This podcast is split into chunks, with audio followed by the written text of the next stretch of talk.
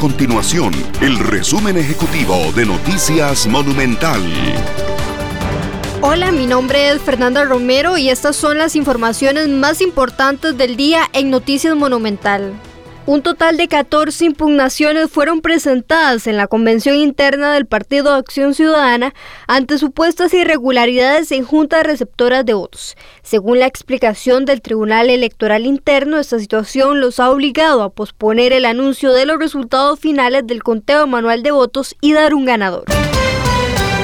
A partir de este miércoles primero de septiembre comenzarán a regir cambios en las medidas de restricción que buscan contener la pandemia del COVID-19 y su propagación en el país. Entre ellos se eliminará la restricción vehicular sanitaria diurna los fines de semana, eso sí, se mantendrá la medida en horario nocturno entre 10 de la noche y 5 de la mañana.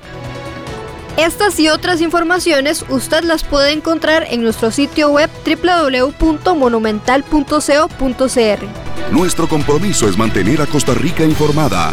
Esto fue el resumen ejecutivo de Noticias Monumental.